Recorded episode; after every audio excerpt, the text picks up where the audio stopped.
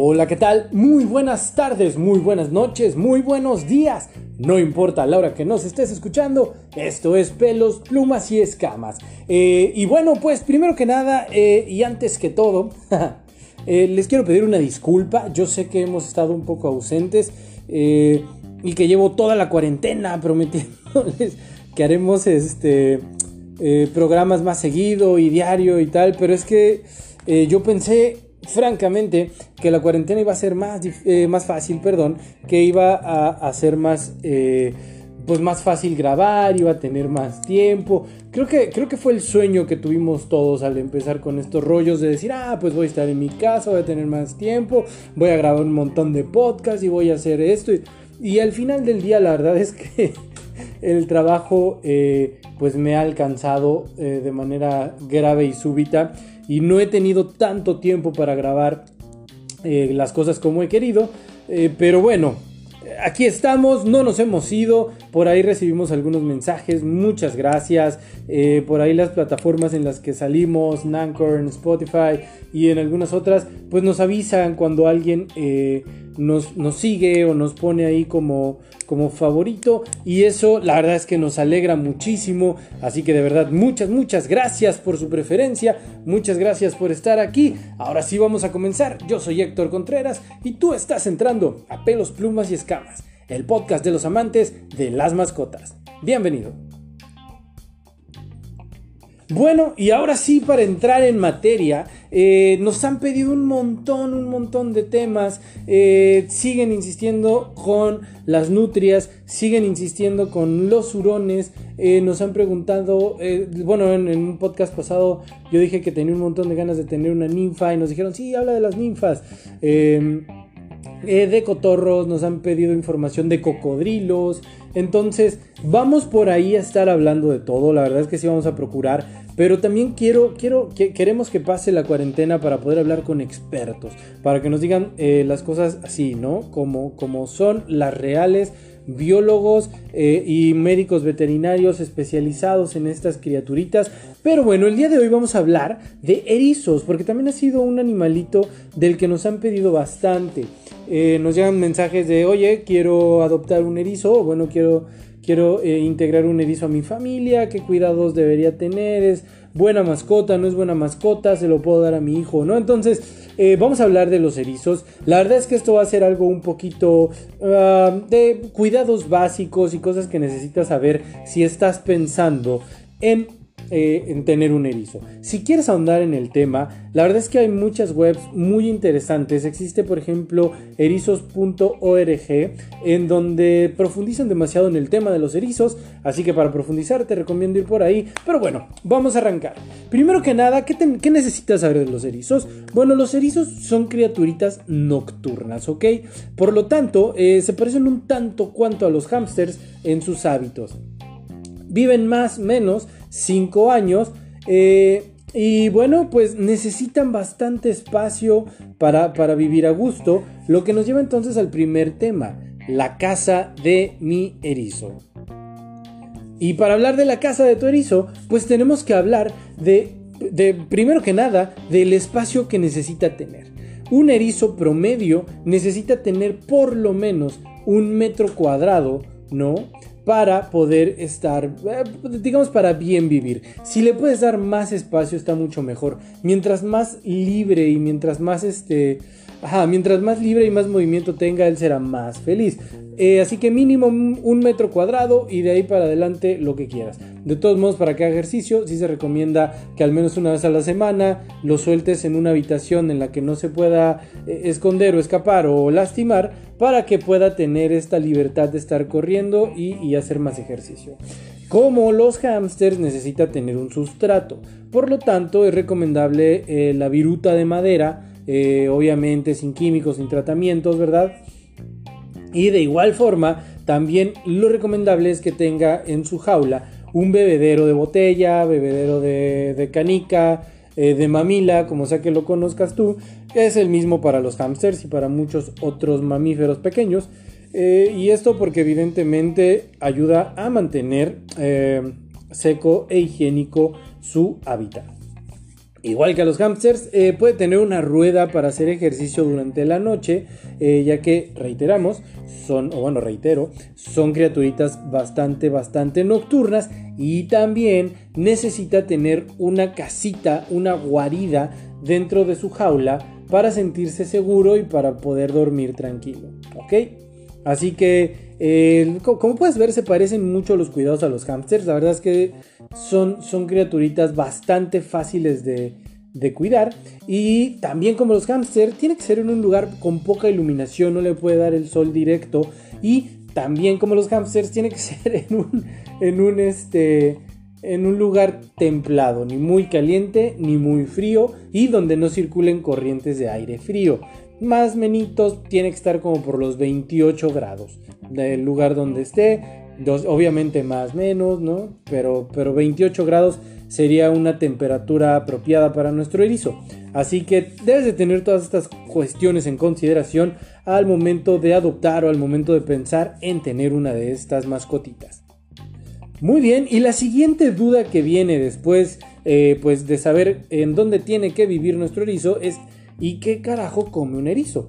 Bien, pues ten en cuenta que en la vida salvaje los erizos son eh, mamíferos que comen bichos, ¿no? Por lo tanto, estos pequeños mamíferos insectívoros pues eh, tienen, tienen unas necesidades particulares en su dieta. Si no te quieres meter en muchos líos de, cómo alimentarlo, pues te recomiendo comprar las croquetitas, el alimento que ya está especializado para erizos, lo puedes encontrar sin problemas en línea y en algunas tiendas especializadas eh, y con este va a estar perfecto. Pero si quieres variar su dieta de vez en cuando, eh, pues puede comer evidentemente algunas frutas y verduras y también le puedes dar de proteína huevo cocido, salmón cocido, atún y pollo. Cualquiera de estos tiene que ser sin sal y sin este sin ningún tipo de eh, salsa o sin ningún tipo de condimento, simplemente cocidos y ya. ¿Ok? Y bueno, lo que sí tienes que evitar en frutas y verduras, pues hay una, una gama bastante extensa, pero de las que sí tienes que evitar, eh, nada de cítricos, nada de cebolla, no le des dulces por el amor de Dios, insisto, pueden engordar muy fácil. Eh, no le des aguacate, no le des uvas y bueno, tampoco nada de lácteos, ¿vale? Eh, entonces, insisto, si quieres ahondear en el tema, hay, varias, varias cosas. Pero pues cosas como pepino, pues sí pueden, sí pueden comer sin ningún problema. Entonces, eh, sería cosa por ahí. Ah, bueno, y también puedes agregar comida viva, como serían grillos o gusanos. También te los venden, eh, también este alimento vivo, pues te lo venden en las tiendas especializadas y no te metes en muchos más líos, ¿vale? Y otro punto importante es, bueno, ¿y qué cuidados necesita? Eh, ¿Son animalitos que requieran muchos cuidados o no? Bueno, pues la respuesta para, para tu fortuna es muy simple. Los erizos son animalitos con unos cuidados muy muy básicos, realmente, insisto, son muy fáciles de tener como mascotas. Primero que nada, hablando del veterinario, no necesitan eh, como como por ejemplo los perros o como los gatos que necesitan como eh, cierta periodicidad en sus visitas al veterinario, los erizos con una sola visita al año pueden estar bien, ¿vale? Y esto solamente pues para checar que, todo vaya en orden, que no esté subiendo drásticamente de peso, porque insisto, son muy propensos a ser obesos. Hay que tener cuidado con el peso de los erizos, eso sí, pero no pasa nada. A diferencia de otras mascotas, la desparasitación en los erizos únicamente se tiene que dar, la desparasitación interna, habla claro, únicamente se tiene que hacer cuando hay sospecha de parásitos. Si no, no requieren de, una desparasitación constante y la desparasitación externa, eh, pues sí se puede hacer o sí se recomienda en ellos, pero sí, solo sí conviven con otros animales que les puedan llegar a pegar algún parásito como una pulga o una garrapata. De lo contrario, pues tampoco es necesario hacerla y se les puede aplicar máximo dos veces al año. ¿Ok? Y entonces, bueno, pues si no tiene que ir tanto al veterinario, ¿por qué? Pues no, no, no, no, hay muchas enfermedades que le puedan afectar eh, y sus visitas al veterinario serían por revisiones normales, cortar las uñas, limpieza de oídos, lo normal, eh, pues, eh, ¿qué, cuidados necesita? Pues realmente no muchos. la domesticación normal, tienes que convivir con él, permitir que te olfatee, para que se acostumbre a ser agarrado. Recuerda que los erizos, cuando se sienten amenazados o tienen miedo, pues, se hacen bolita para que sus púas cubran todo su cuerpo. Entonces, para que tú puedas evitar esto, pues la domesticación normal, estar conviviendo con el animalito sin obviamente irritarlo y sin romper drásticamente sus rutinas, ¿no? la convivencia normal con él, que te olfatee, que se te sienta a gusto contigo y de vez en cuando, pero solo cuando esté muy sucio, le puedes dar un baño, ¿ok? No lo quieras bañar cada semana o cada mes. Eh, si tú tienes los cuidados correctos con su hábitat, no tiene por qué estar sucio, pero pues digamos que lo deja salir, se va ensuciando, ¿no? Y, ya si de repente, no sé, tu erizo era blanco y ya se ve gris, ok, pues sí requiere un baño. El baño es muy simple, un poco de agua tibia, un cepillo y shampoo. Lo único que tienes que hacer es mojarlos sin meter eh, su cabecita al agua, al chorro de agua. Tienes que mojar el cuerpo, eh, eh, poner un poco de shampoo en él y con el cepillo tallar sus púas para quitar la mugre. También obviamente pon, atención en sus patitas, que será la parte que esté más mugrosa. Y listo. Realmente, y esa es la parte chévere de los erizos, no necesitan eh, muchos cuidados, que si necesitan una buena alimentación, cuidar que no engorden y un muy buen espacio para que puedan pues convivir a gusto. Así que mascota recomendada eh, para alguien que no tiene como que tanto cuidado en la... Ajá, para alguien que no tiene tanto tiempo como para estar cuidando extremadamente a su mascota, sí, mascota eh, recomendada para un niño, tal vez no, porque al final del día sigue teniendo estas púas y si en algún momento el niño llegara a hacer algo que no le guste, pues podría haber un accidente, así que para niños muy pequeños no, pero para, para niños ya más grandes y que ya tienen más noción y que no se van a meter con el erizo, pues no habría ningún problema. Al fin y al cabo, efectivamente, su nivel de cuidado es bajo. Y bueno, pues hemos llegado al final, hemos llegado al final de este bonito episodio hablando de erizos. Espero que te haya servido, te reitero, si quieres ahondar más en el tema, si dices, ¿sabes qué? Eh, todavía me quedan dudas, Héctor, aún necesito saber más sobre los erizos pues te recomiendo muchísimo que visites erizos.org.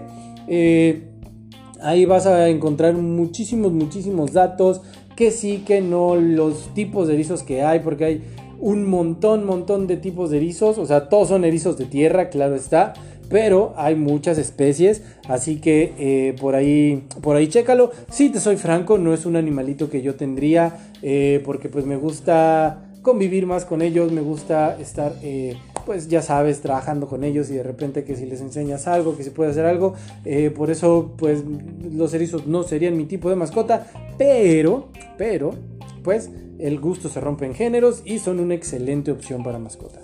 Muchas gracias por escucharnos. Recuerda que nos puedes seguir en nuestras redes sociales. Eh, nos puedes encontrar en Facebook, nos puedes encontrar en Instagram y también nos puedes encontrar en TikTok. En todos lados estamos como pelos, plumas y escamas. Eh, comparte este podcast para que más gente pueda escucharnos y saber de sus mascotitas. Eh, por ahí, si tienes preguntas, si quieres que hablemos de algún tema, de nuevo, búscanos en nuestras redes y ahí nos puedes escribir y ahí nos puedes decir, oye, habla de tal bicho y no sé qué, ¿no? También en Instagram nos puedes mandar las fotos de tus mascotas para que nosotros las compartamos con toda nuestra bonita comunidad. Y pues síguenos, eh, contáctanos, hagamos ruido, dale like, eh, todo, todo lo que sea que se tenga que hacer con este podcast, hazlo. Muchas gracias, yo soy Héctor Contreras y nos vemos en un siguiente episodio. Bye bye.